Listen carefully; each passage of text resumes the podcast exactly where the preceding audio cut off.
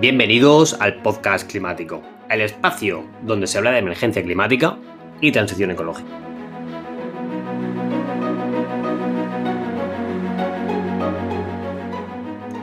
Soy Ángel Silvente, divulgador de medio ambiente durante más de 20 años. No busco caerte simpático ni tranquilizarte con cosas del tipo recicla y todo irá bien. Mejor hablamos con honestidad. Mejor hablamos claro.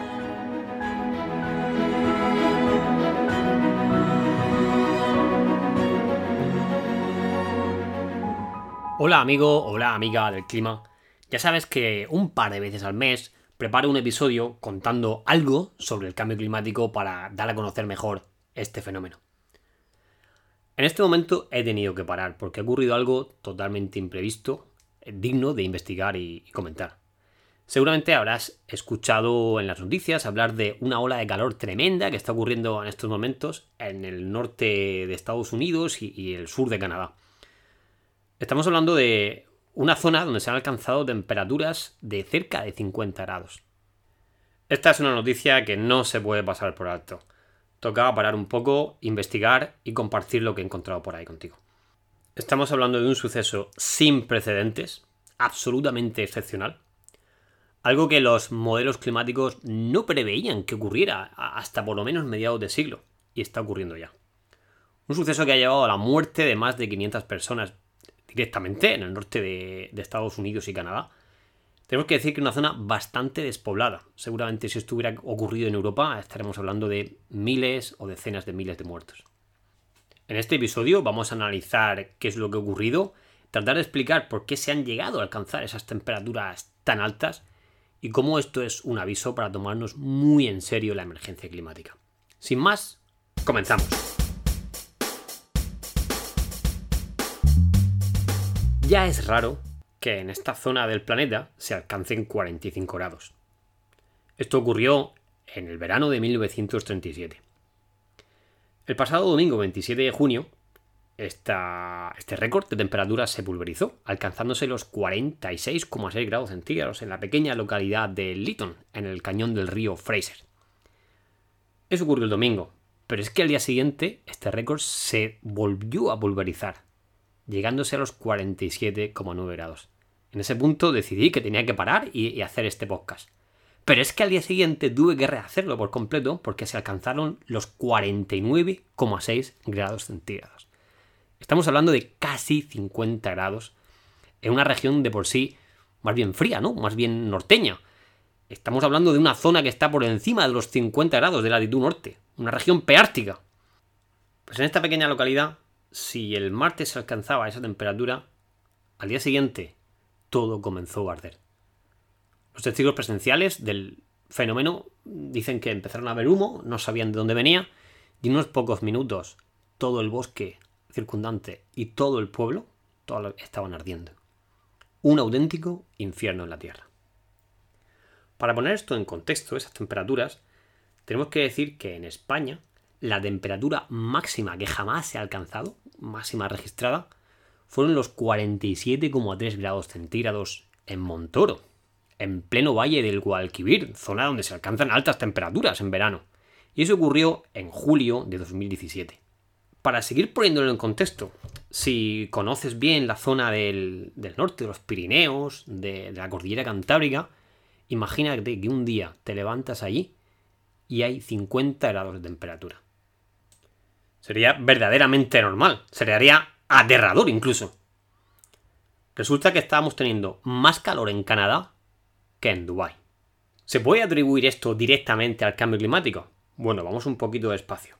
Los estudios de atribución son lentos, necesitan su tiempo y seguramente dentro de algunos años pues sabremos mejor cómo, cómo ha influido el cambio climático con este suceso en concreto. Ojo, siempre lo decimos, tiempo meteorológico no es clima. El clima es la repetición de unos patrones de tiempo meteorológico durante periodos largos, de al menos 30 años. Pero está claro, sí que los científicos climáticos tienen, tienen muy claro que una cosa como esta está en sintonía, está en concordancia con lo que se está observando y las predicciones sobre cambio climático. Pero bien, ¿qué es lo que ha ocurrido? ¿Por qué esto es un signo de alerta? Lo primero es que se prevén fenómenos de este tipo que cada vez sean más extremos, con temperaturas más bestias y más frecuentes.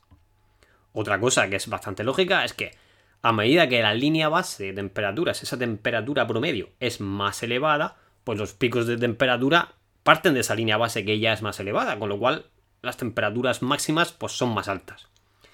Y otra cosa que quizá es más difícil de comprender o se habla menos de ella es que la corriente de chorro parece estar debilitándose. ¿Qué es esto de la corriente de chorro? La corriente de chorro es una corriente de aire en altura, cerca de la estratosfera, que va a mucha velocidad y que circunda el, Ártico. Es una corriente que aísla esa masa de aire frío que está encima del Ártico y su forma es serpenteante, pero no muy serpenteante, es como una curva suavizada que tiende a estar paralela a los paralelos de la Tierra. Lo que se está observando es que esta corriente se está debilitando y fruto de esa debilitación es que su trayectoria es más errática, hace unas curvas más serpenteantes.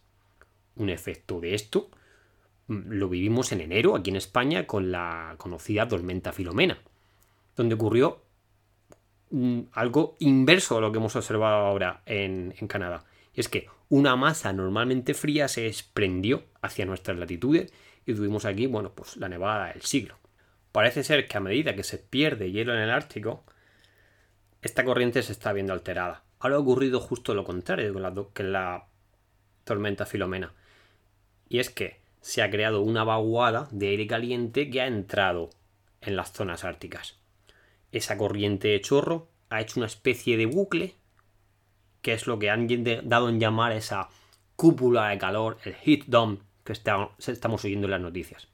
Es un super anticiclón donde se acumula aire muy cálido y muy seco, que además se localiza en una zona concreta, no se desplaza y hace que cada día la temperatura sea mayor. Tenemos que tener en cuenta que normalmente los récords climáticos se, baten por, por décimas, por pequeñas diferencias. Pero es que ahora estamos viendo superaciones de 3 y 4 grados en un solo salto. Esto va muy, muy deprisa. Y lo peor es que no es un hecho aislado. Hace pocos días, el 21 de junio, en Siberia, se estaban alcanzando 48 grados centígrados.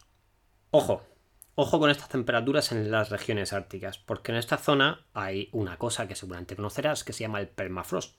Es suelo permanentemente congelado. Suelo que unos metros, pues tú cavas y lo que encuentras es hielo. Permafrost significa permanentemente congelado. Ese hielo, ese suelo congelado, lo que almacena son enormes cantidades de metano y de dióxido de carbono. En la medida que este, que este suelo se funda, ese metano y ese dióxido de carbono, potentes gases de efecto invernadero, pasan a la atmósfera.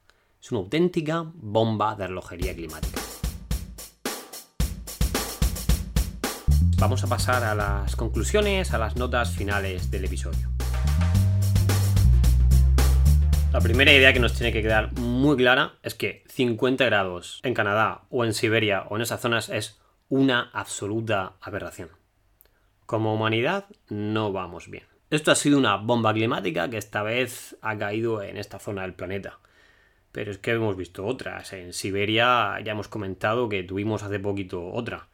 Pero es que el año pasado tuvimos incendios en California absolutamente devastadores e históricos. Pero es que poquito antes lo tuvimos en Australia donde estaba el país, la isla ardiendo prácticamente por completo. Son bombas de un bombardeo que empieza ahora. Ojo que ahora mismo solo llevamos un grado de aumento de temperatura planetaria. Imagina qué es lo que puede ocurrir cuando tengamos 3, 4 o incluso 6 grados que están previstos a finales de siglo. Los seres humanos nos hemos vuelto discapacitantes para la vida en la Tierra. La naturaleza nos está hablando alto y claro. No tomar la crisis climática como una emergencia es un suicidio. Suicidio donde además estamos arrastrando con nosotros al resto de especies y formas de vida del planeta. Yo no sé cuándo nos vamos a tomar esto ya en serio, Es que es cuestión de parar, igual que se paró en el estado de alarma, porque teníamos una pandemia global y había que parar, y todos entendimos que teníamos que parar. No sé, quizá haya que declarar una especie de estado de emergencia global, un estado de alarma global que dure un tiempo, dos, cinco, diez años, no tengo ni idea. Pero sí que toca parar y centrarnos todos en resolver este problema, porque solo no se va a resolver. Y seguramente en ese tiempo, pues, oye, será duro, igual que ha sido duro el tiempo de confinamiento o el tiempo de, de estado de alarma, pero necesario. Y quizá en ese tiempo seamos capaces de repensar la sociedad, de reconstruir esto, de, reconducir el camino a donde vamos, que es el caos absoluto y desastroso. Y después, al salir de ese periodo, seguramente nos encontraremos con un mundo, con un planeta, desde luego, más sano, más sostenible, más justo y lleno de oportunidades. Un mundo mejor. Espero que este capítulo te haya sido útil y te sirva para aumentar tu nivel de conciencia sobre un problema tan colosal como el que tenemos delante. Somos una especie inteligente, pero como dice Joaquín Araujo, estamos utilizando toda nuestra inteligencia, conocimiento y tecnología para equivocarnos. La mayor equivocación que podíamos cometer como especie. ¿Y si paramos y usamos esa tecnología, ese conocimiento, y esa inteligencia para salvar el planeta, para salvarnos a nosotros mismos. Así que amigo, amiga, ponte las pilas. Habla de esto, difunde. Recuerda que los actos hablan mucho más fuerte que las palabras. Infórmate y sigue escuchando este canal de podcast.